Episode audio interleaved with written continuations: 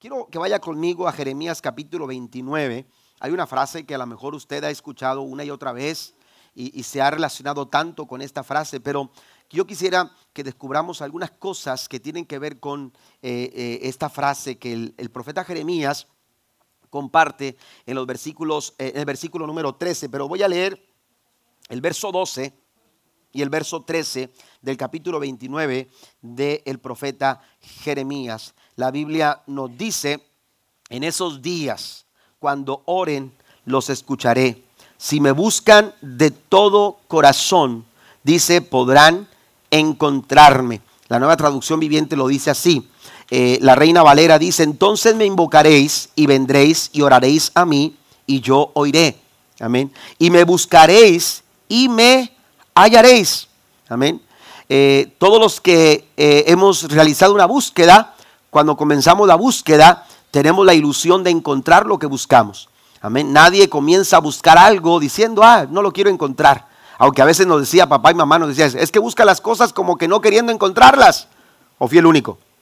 Amén. Pero, pero eh, regularmente dicen que, que una ocasión un niño estaba, estaba este, eh, buscando el, bote del, chocolate, ¿verdad? Porque quería hacerse un, chocolate, un vaso de leche con chocolate. Y desesperado andaba buscando, y, este, o andaba buscando, nada desesperado, andaba buscando, este, y resulta que le gritaba a la mamá, mamá, ¿dónde está el chocolate?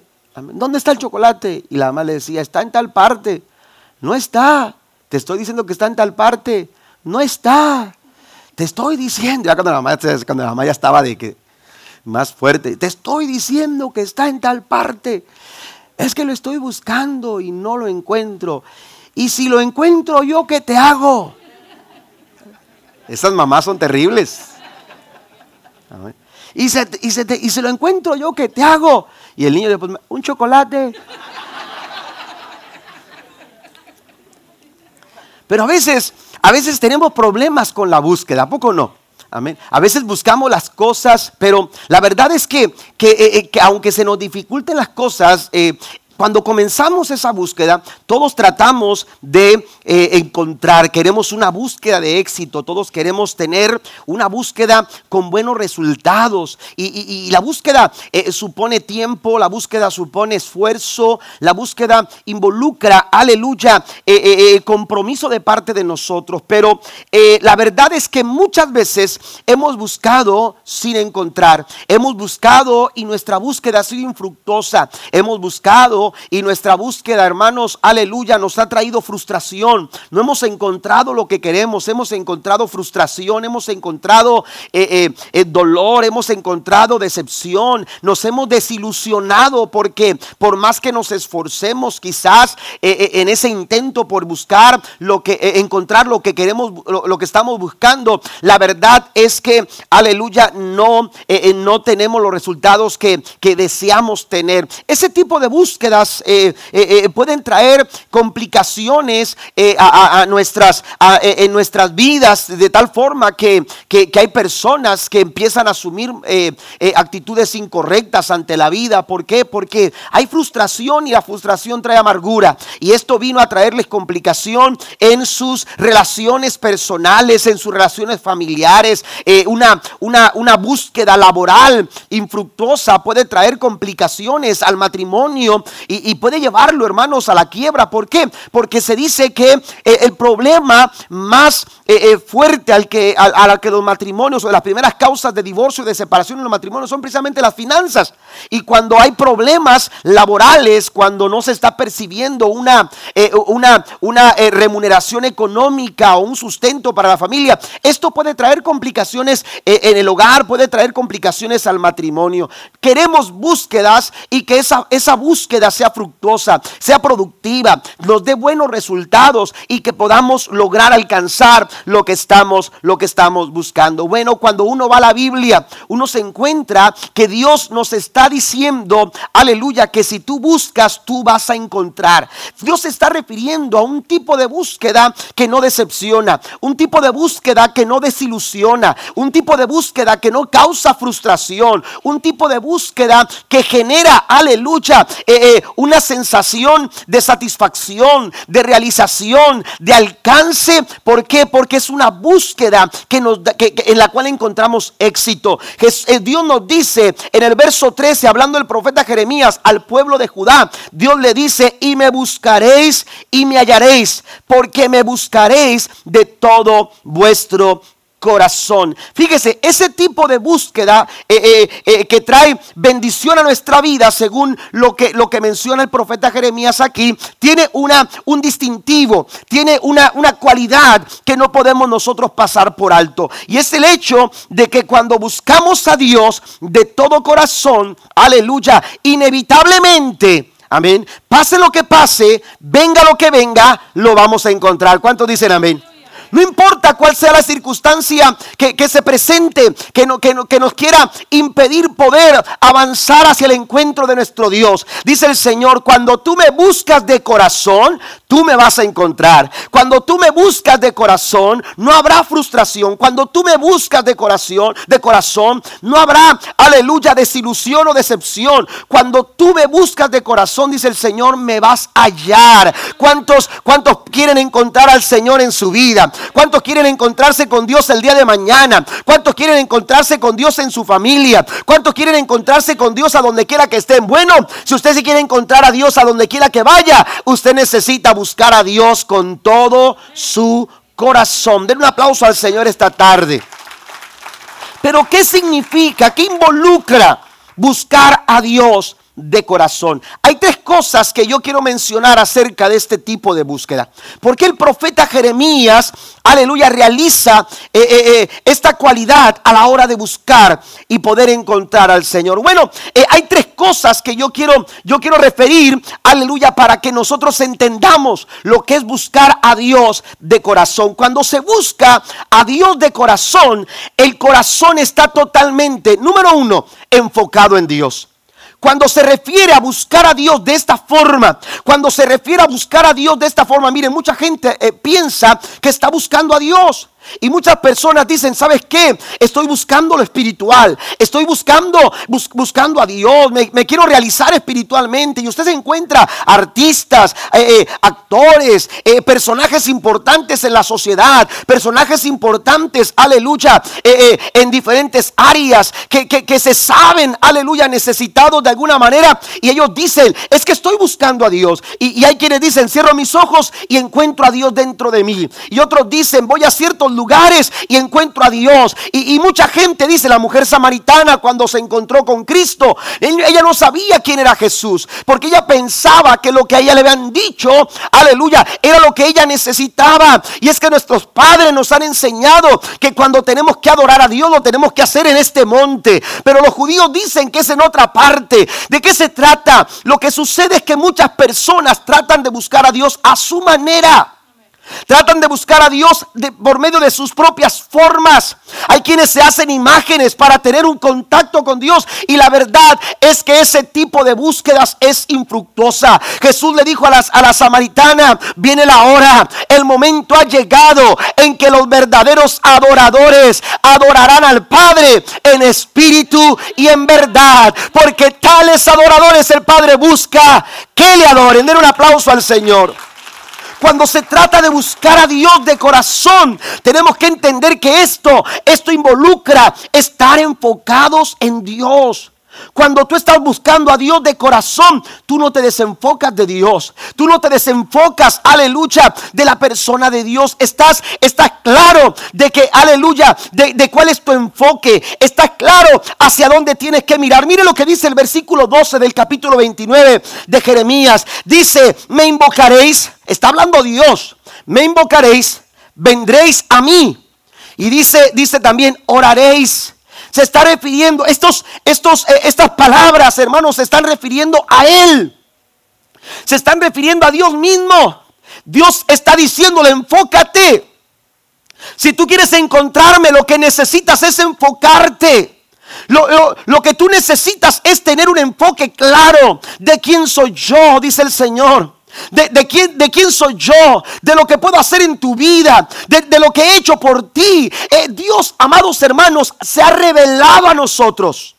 Dios se ha revelado al ser humano desde el principio. La Biblia dice que Él hablaba con Adán, Él comunicaba con Adán y con Eva, Él tenía una relación con ellos, Él disfrutaba salir al jardín, al huerto del Edén y compartir con el ser humano. Dios nunca ha estado oculto. Dios siempre se ha revelado al ser humano.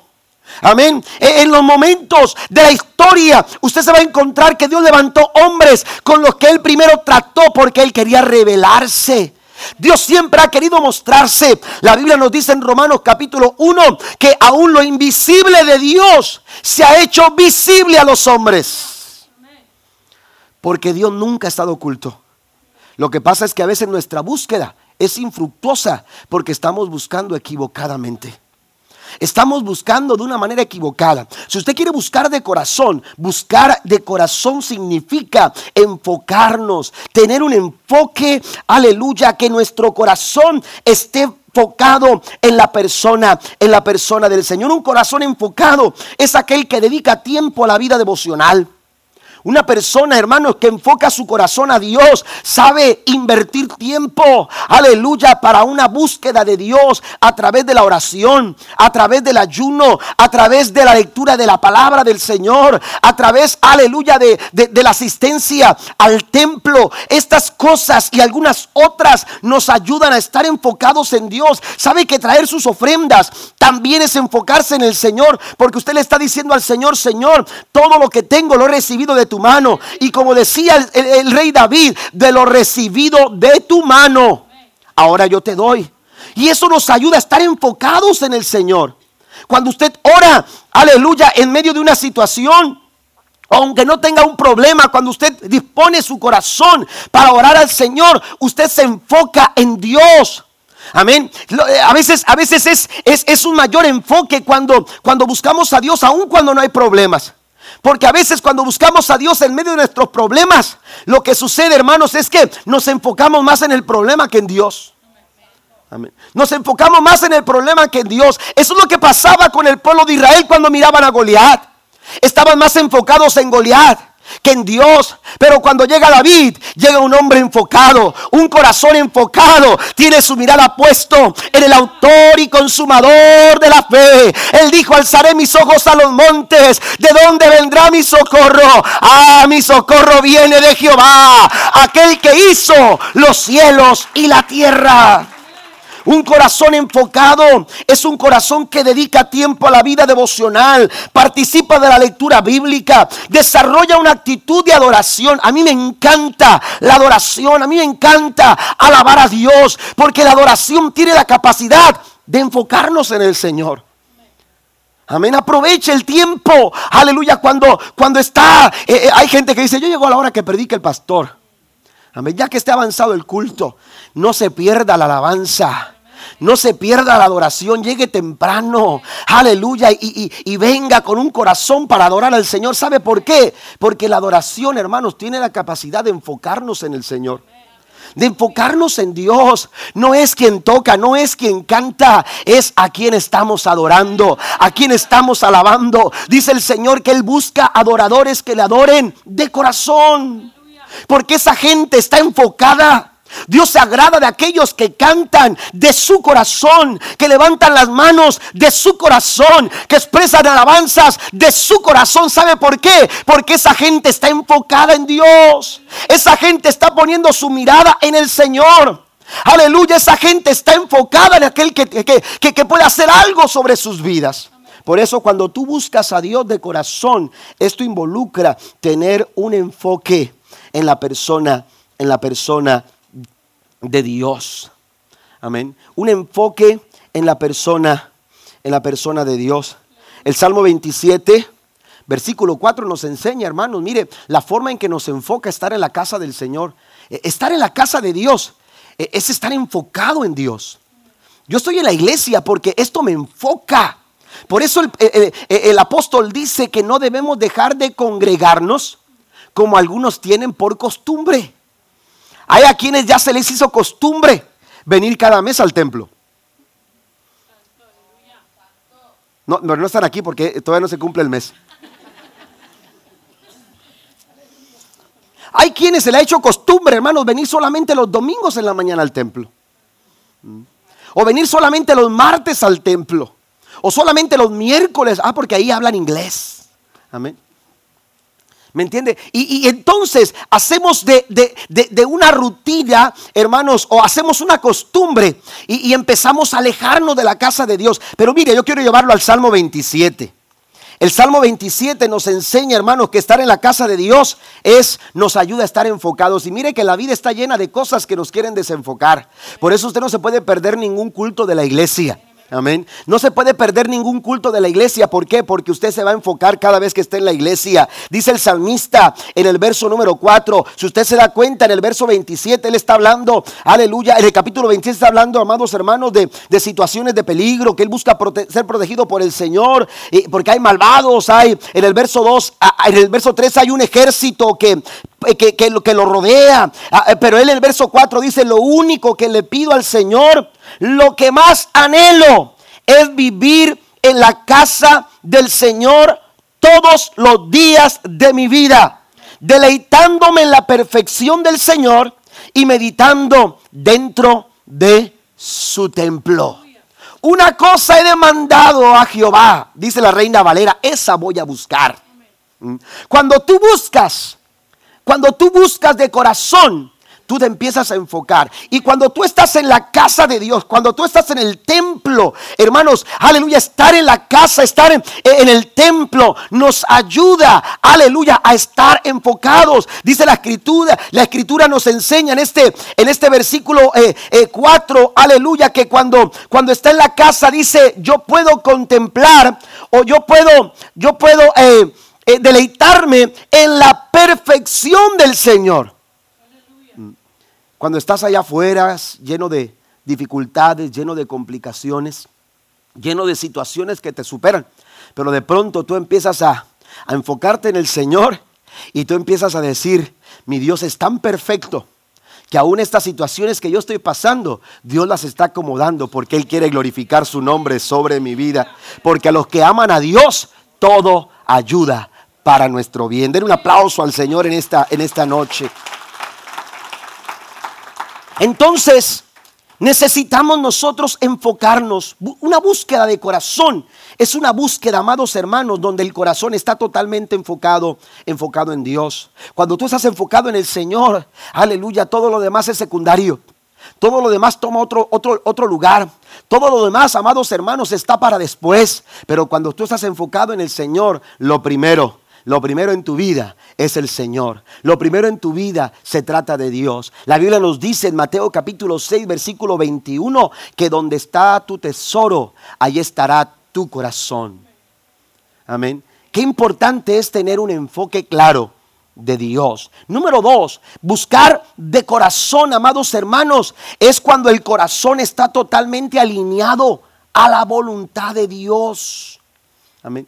En este punto el corazón está rendido, el corazón está entregado, el corazón ya no está confuso, el corazón está claro de que lo más, lo, mejor que puede pasar es que la voluntad de Dios se cumpla sobre su vida. Mire, yo quiero hacer una, una, una, eh, que veamos un poco el trasfondo histórico de lo que, de lo que estaba sucediendo. Jeremías estaba, estaba profetizando, Jeremías le estaba diciendo al pueblo de Judá, vienen tiempos complicados, vienen tiempos tan duros, vienen tiempos tan difíciles. ¿Por qué? Porque Babilonia estaba a punto de destruir a Jerusalén. Los muros, el templo sería completamente quemado. Todo quedaría en ruinas. Nabucodonosor se encargaría, aleluya, de tomar, eh, eh, aleluya, de tomar a las personas más fuertes de la ciudad y llevarlos como esclavos. La Biblia nos, la historia nos cuenta, hermanos, aleluya, y la Biblia también corrobora, o la historia corrobora lo que la Biblia cuenta, aleluya, porque hubo tres deportaciones, es decir, tres ocasiones se trajeron esclavos, aleluya, de, de, Judá, a los mejores hombres, a los más jóvenes, se los llevaban, hermanos, aleluya, para, para, para tenerlos allá y, tomarlos como esclavos y, empezar a, a tomar ventaja de ellos. Y entonces esto vino a traer ruina, pero Jeremías no estaba hablando. Jeremías lo estaba profetizando y el capítulo 29 nos habla de que Dios estaba dando advertencia. Dios estaba advirtiendo al pueblo de lo que iba a suceder. No es que Dios se deleitara en lo que iba a pasar. Esto es consecuencia de, su mal proceder, de su cabeza dura. Esto es consecuencia, es los resultados de haber actuado lejos de la voluntad de Dios. Sedequías, amados hermanos, estaba gobernando. Y la Biblia nos cuenta que Sedequías, que había, había eh, comenzado a reinar a los 21 años, aleluya, eh, eh, Nabucodonosor llegó Tomó a, todos los líderes políticos, los mató. Después tomó a su familia, la familia de Sedequías, y los mató delante de ellos, a sus descendientes, a sus hijos. Y a, Sedequías le sacó los ojos. Después de haber visto cómo mataba a sus propios hijos, le sacó los ojos y se los llevó como esclavo. Pero Dios le dijo a Sedequías, tú no vas a morir por espada, tú vas a morir en paz. Pero la situación la situación, aleluya, eh, eh, era, era, era inminente. Eh, ya el resultado de su pecado, aleluya, estaba, estaba puesto sobre la mesa. Y entonces el pueblo, aleluya, literalmente había quedado, aleluya, sin alternativas había quedado, aleluya, sin, sin, eh, sin, sin recursos, sin, sin, caminos. Todo, todo en derredor de ellos se había cerrado, aleluya, porque Dios les quería enseñar a ellos que no hay otro camino, que no hay otro recurso, que no hay otro mejor aliado, aleluya, que el Dios Todopoderoso. ¿Cómo es posible que le demos la espalda a Dios? ¿Cómo es posible, aleluya, que, que caminemos en contra de su voluntad cuando lo mejor que podemos hacer es alinearnos a la voluntad del Señor. Búsqueda infructuosa. Aleluya, es una búsqueda que está fuera de la voluntad del Señor. Una búsqueda que no satisface. Una búsqueda que no causa satisfacción a tu corazón. Es aquella que está fuera del propósito claro que Dios tiene para tu vida. Miren, leamos un poco lo que dice Jeremías en el capítulo número 29. Aleluya, nos, nos, nos escribe, nos dice la escritura, mejor dicho acerca de los pensamientos del Señor, nos dice lo siguiente en el verso 11, pues yo sé los planes que tengo para ustedes, dice el Señor, son planes para lo bueno y no para dar, dice, y no para lo malo, para darles un futuro y una esperanza. ¿Qué sucede cuando nos alineamos a la voluntad de Dios? El versículo 11 dice, que esos planes que Dios tiene para nuestra vida son planes de bien. ¿Está conmigo? Por eso hay que buscar a Dios de corazón. Porque cuando hacemos de nuestra búsqueda una búsqueda de nuestro corazón, hermanos, la voluntad de Dios se hace, aleluya, se hace eh, eh, eh, manifiesta en nuestras vidas. Se hace manifiesta en nuestras vidas. La Biblia dice que este mundo pasa y sus deseos. Aleluya. ¿Cómo, ¿Cómo podemos nosotros tratar de encontrar algo bueno para nuestra familia? Algo bueno para nuestra comunidad. Algo bueno para, para, nuestra nación cuando le estamos dando la espalda a la voluntad de Dios. No es posible. No se puede. Porque aquí lo constata el capítulo 29. Usted puede leer los siguientes capítulos. El verso 34, aleluya, habla de la forma tan, tan, tan, tan cruel que fueron los babilonios sobre el pueblo de Judá. Amén. Habla de esta situación tan complicada a la que se, tuvieron que enfrentar. Pero, pero aquí se nos da testimonio, amados hermanos, aleluya, de que cuando nosotros caminamos alineados a la voluntad del Señor, dice la Biblia, este mundo pasa y sus deseos, pero el que hace la voluntad de Dios, ese permanece para siempre. ¿Usted quiere ser satisfecho? ¿Usted quiere encontrar satisfacción en lo que hace? ¿Usted quiere encontrar satisfacción en sus decisiones? ¿Usted quiere encontrar satisfacción, aleluya, en su búsqueda? Usted lo que necesita es alinearse a la voluntad del Señor. Amén. Dice la escritura en el capítulo 4, versículo 23 de Proverbio, dice, sobre toda cosa guardada, guarda tu corazón, porque de él, de él mana la vida. Amén. Del corazón, dice la escritura, del corazón guárdalo, protégelo, cuídalo. Tenemos que ser responsables de lo que, de lo que llega a nuestro corazón. Tenemos que ser responsables de lo que atesoramos en nuestro corazón. Mire, lo que usted ve con sus ojos se queda en su corazón. Lo que usted oye se queda en su corazón. Lo, que usted vive se queda en su corazón. Por eso es muy importante, amados hermanos, guardar nuestro corazón. Eh, eh, la, nueva versión internacional dice eso, eh, sobre toda cosa, cuida bien tu corazón. Yo les he mencionado a ustedes que, me gusta más esa, esa, esa palabra, cuida, que guarda. Porque a veces guardamos las cosas tan bien que se nos olvida dónde las dejamos. Yo sé que les ha pasado. Amén. ¿Verdad que sí? ¿Y dónde dejé las llaves? ¿Y dónde dejé las llaves? Yo las guardé. Yo las guardé. ¿Y, dónde dejé este libro? ¿Y dónde dejé aquello? Por ahí estaba, pero, pero no me acuerdo dónde. ¿Por qué? Porque lo guardó tan bien, tan bien. Amén. Que se le olvidó hasta dónde los dejó. ¿Me entiende? Por eso, lo que usted cuida, lo revisa, ¿no? Lo que usted cuida, le echa el ojo. ¿A poco no? Lo que usted cuida está pendiente. Lo que usted cuida está al tanto. Lo que usted cuida, hermanos, está al día. Pues el Señor dice, sobre toda cosa cuida tu corazón. Tiene que cuidar su corazón. Tiene que cuidar el corazón de su familia. Tiene que cuidar el corazón. Las decisiones afectan, aleluya, directamente, hermanos. Eh, eh, afectan nos afectan directamente. Las consecuencias de nuestras decisiones, hermanos, dan resultado, aleluya, bueno o malo pueden ser buenos o malos de acuerdo a nuestras decisiones. El pueblo estaba encontrando los resultados de sus malas decisiones. ¿Y sabe por qué? Porque no habían caminado de acuerdo a la voluntad del Señor. Ellos quizás decían, como dicen todavía algunos, amén, yo tengo mejores planes. Yo tengo mejores planes, mejor hago lo que yo pienso, mejor lo hago como yo quiero. El Señor dice, si lo haces de esta manera, no vas a encontrar, pero aquel que me busca de corazón me va a hallar, porque me va a buscar de todo su corazón. Dios está prometiendo que cuando tú lo buscas de corazón enfocado en Dios, cuando tú le buscas de corazón alineado a la voluntad de Dios, aquello que tú buscas, tú lo vas a encontrar. Yo no sé qué está buscando ahora. Yo no sé cuál sea la búsqueda que usted está realizando en su vida. Quizá usted busca un mejor matrimonio. Quizá usted está buscando una mejor familia. Quizá usted está buscando un mejor trabajo. Usted está buscando una mejor casa. Usted está buscando un mejor eh, liderazgo, un mejor desarrollo de ministerio. Pues lo que usted esté buscando, hágalo de corazón. Hágalo con el corazón enfocado en Dios y alineado a la voluntad del Señor. Quizás usted tenga ministerio y usted tenga liderazgo, pero a lo mejor usted no está buscando realizar ese liderazgo o ese ministerio, aleluya, eh, eh, eh, buscando a Dios de corazón. Y entonces está buscando su propia gloria. ¿Está conmigo? Está buscando, está buscando sobresalir. Y eso no lo va a alcanzar. Si usted no se alinea a la voluntad del Señor, usted no va a alcanzar a hacer lo que Dios quiere que usted sea. Recuerde el verso 11. El verso 11 dice, tengo grandes planes para ustedes ¿Por qué no alinearnos a esa voluntad que Dios ya ha pensado para tu vida?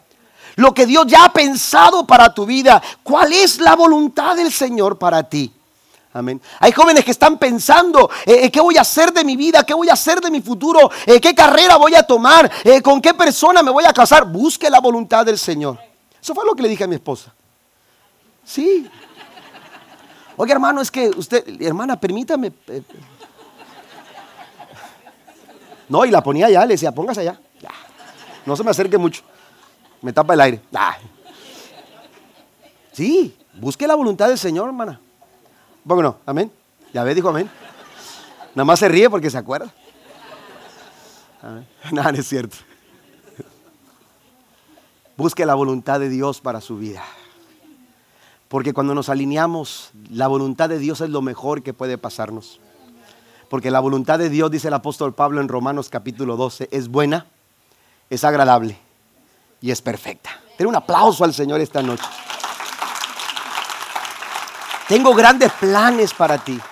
Tengo grandes planes para tu familia, tengo grandes planes para tu matrimonio. Quizás el enemigo te ha dicho se acabó, quizás el enemigo te ha dicho no hay forma, quizás el enemigo te ha dicho todo está perdido. Recuerda lo que dice el Señor en Jeremías capítulo 29 versículo 11. Yo estoy para darles un futuro y para darles una esperanza. Y por último, por último, una búsqueda de corazón, hermanos es cuando el corazón está totalmente dispuesto a renunciar a todo aquello que no agrada a Dios. Por eso dice el Señor, me buscaréis y me hallaréis, porque me buscaréis de todo vuestro corazón. Y cuando tú te vuelcas a buscar a Dios de corazón, hermanos, e, el estar con Dios, el estar con Dios te va a mostrar aquellas cosas que a Él no le agradan. Aquellas cosas que Él te va a empezar a hacer sentir o te va a señalar, ¿sabes qué? Esa actitud no es buena para lo que queremos alcanzar. ¿Por qué no la cambiamos? ¿Qué te parece? ¿Cómo, ¿Por qué no la cambiamos? A veces Dios nos tiene que pasar por procesos, porque a veces estamos tan aferrados a esas cosas. ¿Mm? Estamos tan aferrados a nuestro ego, estamos tan aferrados a nuestras, a nuestras formas, estamos tan aferrados a un carácter, oiga, que, decimos, pero, pero, eh, eh, ¿cómo Dios? Yo quiero, yo quiero alcanzarlo de esta manera, yo quiero realizarlo de esta manera. Dios dice, no, yo tengo planes grandes para ti, pero para lograrlos hay que hacer algunos cambios. ¿Se acuerda usted de José? José el soñador, amén. Un hombre, amados hermanos, que a temprana edad comenzó a soñar tantas cosas y se sentía, amados hermanos, tan, tan, lleno de, sueños, tan lleno de, cosas. Él decía, hay tantas cosas que me están esperando, que, que estoy ansioso por alcanzarlos. Pero ¿sabe qué? Tuvo que tomar un tiempo. Tuvo que tomar su tiempo. Y no es que Dios se tarde, lo que pasa es que a veces Dios tiene que llevarnos por procesos. Hay quienes dicen que José era orgulloso.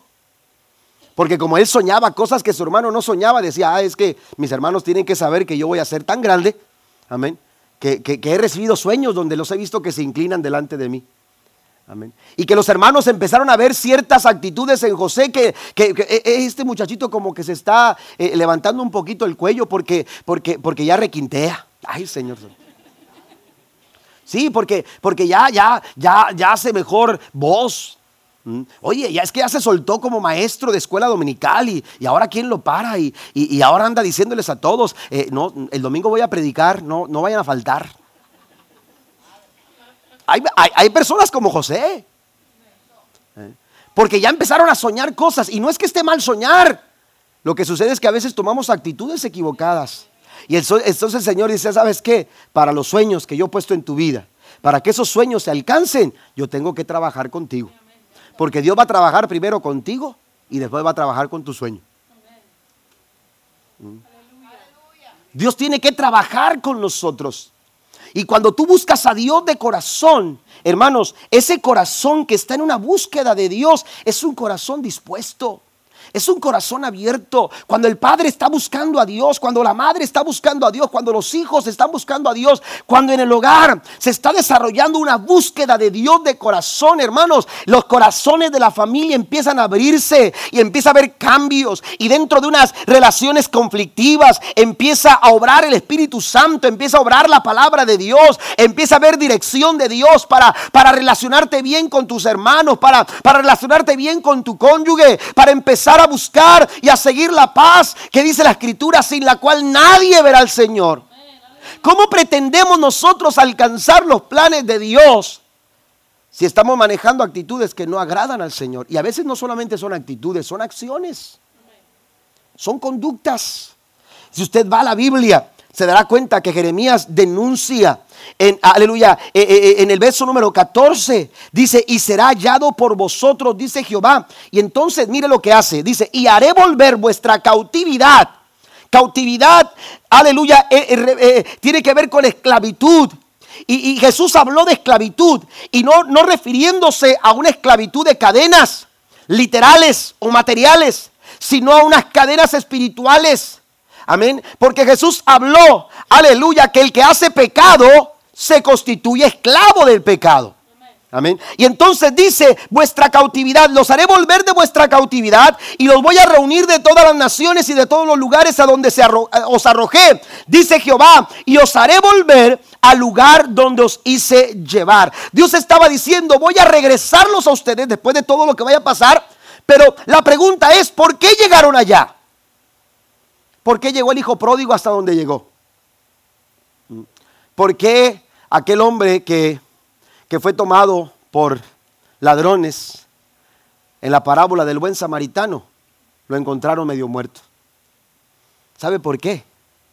Porque a veces manejamos actitudes y acciones en nuestra vida que nos llevan a caminar por caminos donde Dios dice no tienes por qué andar. El hombre de la parábola del buen samaritano no tenía por qué ir a Jericó. El hijo pródigo no tenía por qué salir de casa. El pueblo de Israel no tenía por qué estar viviendo de esta manera. Si ellos hubieran obedecido la voz de Dios y hubieran estado eh, eh, dispuestos, hubieran estado dispuestos a soltar aquellas cosas que a Dios no le agradan. Termino con esto en Lucas capítulo 15, versículo 8. Pasen los músicos, por favor. En Lucas capítulo 15, versículo número 8. La Biblia nos habla de la parábola de la moneda perdida. Jesús hablando de la parábola de la moneda perdida dijo lo siguiente, o supongamos que una mujer tiene 10 monedas de plata y pierde una. Mire lo que hace la mujer. No encenderá una lámpara y barrerá toda la casa y buscará con cuidado hasta que la encuentre. ¿Qué acaso no? Si una mujer pierde una moneda,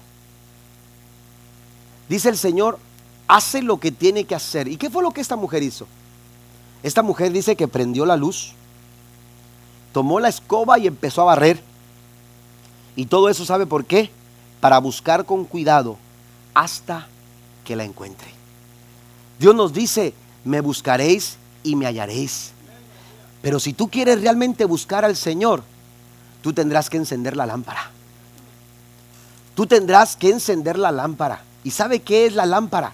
La Biblia es lámpara a nuestros pies. La Biblia es lumbrera a nuestro camino. Y cuando tú vas a la Biblia, vas a encontrarte inevitablemente que la Biblia te está diciendo, ¿sabes qué? Hay cosas que no están bien. Hay cosas que no van contigo. Hay cosas que no van con el propósito que Dios quiere cumplir en tu vida. Hay cosas que no van de acuerdo con la obra de Cristo. ¿Sabe por qué? Porque la Biblia dice que la Biblia es un espejo. ¿Y qué sucede cuando usted va a un espejo? Uno quisiera ir al espejo y verte con pelos rubios y ojo de color y, y alto y fuerte. Pero cuando vas al espejo te va a enseñar quién eres. ¿A poco no? Lo siento hermanos, pero es verdad. Usted va al espejo y el espejo le va a decir si usted está despeinado. Amén. El espejo le va a decir a usted si tiene que arreglarse algo en su rostro o, si, va, eh, eh, eh, si va, si le queda mal la ropa que usted, usted sabe. Cuando usted va al espejo, usted quiere ver cómo usted se ve. Cuando usted va a la Biblia, la Biblia te va a decir, ¿sabes qué? Hay que peinarse. Tú necesitas arreglarte. Hay cosas en tu vida que no están haciendo, que no están de acuerdo a lo que Dios quiere hacer contigo. Dice la escritura que esta mujer cuando, cuando quiso buscar su moneda, cuando quiso buscar su moneda, encendió la lámpara. Hay familias donde se necesita encender la lámpara. Hay matrimonios donde se necesita encender la lámpara. Hay vidas donde se necesita que la lámpara de la palabra de Dios comience a alumbrar. Tus decisiones van a ser mejores a la luz de la palabra. Tus decisiones las vas a tomar sin confusión, sin problema. Vas a estar claro en lo que tienes que hacer. ¿Por qué? Porque la lámpara de la palabra de Dios, la lámpara de la palabra de Dios va a iluminar cada decisión que tú tengas que tomar. Pero no solamente eso, no solamente eso. También además de la lámpara de la palabra de Dios, también, hermanos, aquella mujer tomó la escoba. Póngase de pie conmigo, por favor. ¿Qué es la escoba? ¿A cuánto les gusta barrer? A ver cuándo va a mi casa. Porque... No se crea, hermano. Pero bueno, si hacerle que yo, pues. Escuchen lo que le voy a decir. Cuando estábamos en la escuela bíblica, cuando estábamos en la escuela bíblica, nos levantábamos a las 6 de la mañana. Y lo primero que teníamos que hacer era, bueno, asearnos, ¿verdad? Teníamos que estar ya eh, eh, aseados, ¿verdad? Lo que era eh, lavarnos los dientes, este, ¿verdad? Lavarnos la cara, porque teníamos que ir a, a, tomar café. Era un desayuno así rapidito. Amén. No duraba ni 10 minutos, yo creo no eran tacos, no era eso, era un cereal y, este, y un café con pan. Eso era a las 6 de la mañana. De allá hasta las 2 de la tarde, una y media más o menos. más para la comida. Pero después del cereal, hermanos, se nos asignaban trabajos. Amén. Y esos trabajos se tenían que realizar de las 6.15 hasta las 7 más o menos, porque a las 7.45, ah, de, de 7 en adelante había que arreglarnos, ponerte corbata y saco y todo, porque íbamos para la capilla, que era nuestro primer culto. Amén. Y a las 7.45 comenzábamos capilla. Ya para las 8 y media estábamos en clases. Hasta las 2 de la tarde, una y media que nos tocaba la comida. Pero yo recuerdo que en esas asignaciones te, podías ser mesero. Una semana te tocaba de mesero, atender la mesa donde tú te sentabas a comer. Eh, otros les tocaba lavar trastes. Otros nos tocaba, eh, o tocaba eh, limpiar baños. Otros había que, que este, este, limpiar los pisos, ¿verdad? De los salones. Pero todo eso tenía que estar listo para las 7. Y está hablando de cerca de ciento y feria de muchachos trabajando ahí. Pero a mí algo que no me gustaba era cuando te decían ahí está la escoba. Había que agarrar la escoba. ¿Sabe por qué? Porque a los de la escoba, hermanos, lloviera, bueno, no lloviera, no, sí nos daban chance, ¿verdad? Pero si hacía frío, la escoba tenía que hacer su trabajo. Y era afuera. Los demás estaban adentro lavando traste, los demás estaban adentro trapeando o estaban haciendo los baños, pero los que estaban en la escoba, y está hablando, hermanos, de que era un terreno o una esplanada grande. Y éramos, no sé, algunos cinco o seis muchachos que teníamos que agarrar nuestra área y tener que barrer. Amén. Y tener que barrer. Así que por un tiempo, hermanos, la escoba yo la miraba como, como un instrumento del diablo. Amén. Pero ¿sabe qué? La escoba, la escoba tiene una función. La escoba tiene la función de limpiar.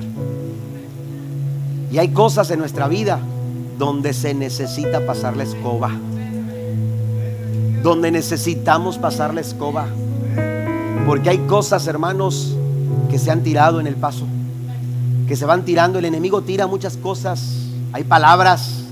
Hay sentimientos que provocan resentimientos hay, hay emociones que, que, quieren descontrolarse, hay situaciones que buscan tomar lugar y si tú las dejas por ahí se van amontonando y cuando menos te das cuenta toman control de tu vida. Por eso el Señor dice, si tú quieres buscarme, tú tienes que hacerlo con todo tu corazón y entender que buscarlo de todo corazón tiene que ver con quitar aquellas cosas que no agradan el corazón de Dios. Dios nos da una promesa. Dios nos da una promesa. Me van a encontrar. Yo quiero que usted se grabe eso en su mente en esta mañana, en esta noche. Usted va a encontrar a Dios. Pero la condición es que tiene que buscarlo de todo corazón. Y yo no sé cuántas personas aquí en esta noche estén dispuestas a buscar a Dios de corazón. Porque habrá personas que se han conformado dentro de la iglesia a buscar a Dios solamente de forma superficial. Y el resultado de una búsqueda superficial, hermanos, no trae satisfacción. Pero cuando tú le buscas de corazón, tú lo vas a encontrar. Te vas a encontrar al sanador que necesita tu cuerpo. Te vas a encontrar al sustentador y proveedor que necesita tu familia. Te vas a encontrar al salvador que necesitan tus, tus hijos, tu esposo, tu esposa. Te vas a encontrar con el ayudador con el consolador, con aquel que te puede fortalecer, porque lo vas a buscar de todo tu corazón. ¿Qué le parece si en esta noche venimos a este altar, mientras cantamos una alabanza, y venimos al Señor a decirle, Señor, yo quiero buscarte con todo mi corazón. Yo quiero buscarte con enfoque, quiero buscarte de tal forma, aleluya, que mi corazón esté dispuesto a desprenderse de aquellas cosas que tú me digas, Señor, que tengo que sacar de mi corazón pero quiero hacerlo también alineado a tu voluntad. Quizás hay corazones en esta noche que dicen, es que pastor, yo he tratado de encontrar, pero no he podido encontrar. Yo quisiera preguntarte en esta noche, ¿has buscado la voluntad del Señor sobre tu vida? ¿Has buscado la voluntad de Dios para tu corazón? En esta noche yo quiero, yo quiero, yo quiero eh, eh, que tú lo hagas, que tú le digas al Señor, yo quiero buscarte con todo mi corazón.